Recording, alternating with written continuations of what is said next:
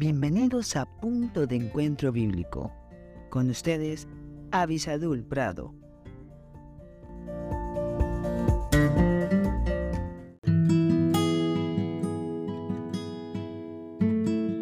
Hola, hola, damos gracias a Dios por la oportunidad que tenemos de estar nuevamente buscando el consejo de Dios aquí en la palabra de Dios y continuaremos un poco más con el tema de la semana anterior que tiene que ver con los peligros de vivir en este mundo, de los peligros de que el mundo viva en nosotros.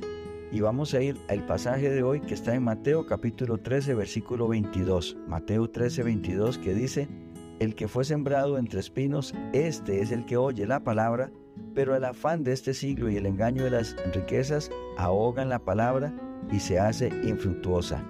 Qué triste que cuando nosotros estamos viviendo en este mundo lleno de todos los conceptos que el mundo tiene, que tenemos que ser ricos, que tenemos que ser famosos, que no podemos ser perdedores, que tenemos que engañar para vencer, que en la guerra y el amor todo se vale. Con todos esos conceptos nos vamos, eh, vamos destruyendo la influencia de la palabra de Dios. Y aquí está reflejado. Mire, dice que el que fue sembrado entre espinos, este es el que oye la palabra.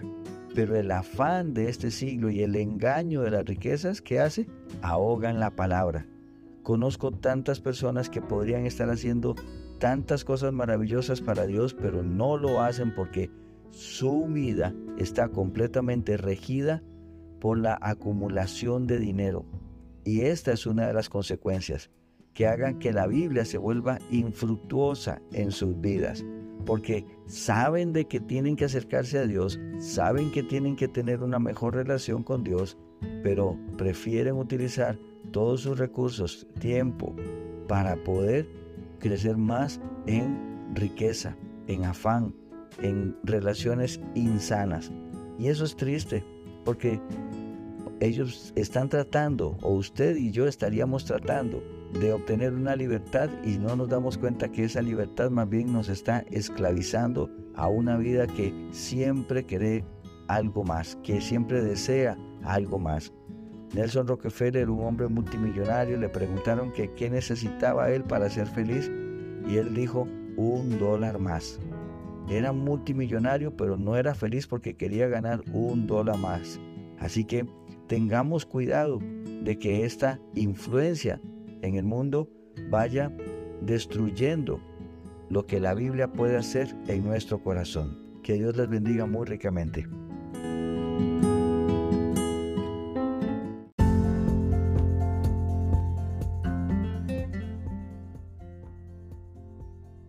Gracias por estar con nosotros en este podcast Punto de Encuentro Bíblico. Si este podcast te fue de bendición, no olvides escribirnos a punto de encuentro bíblico 1717 arroba gmail.com y en nuestras redes sociales.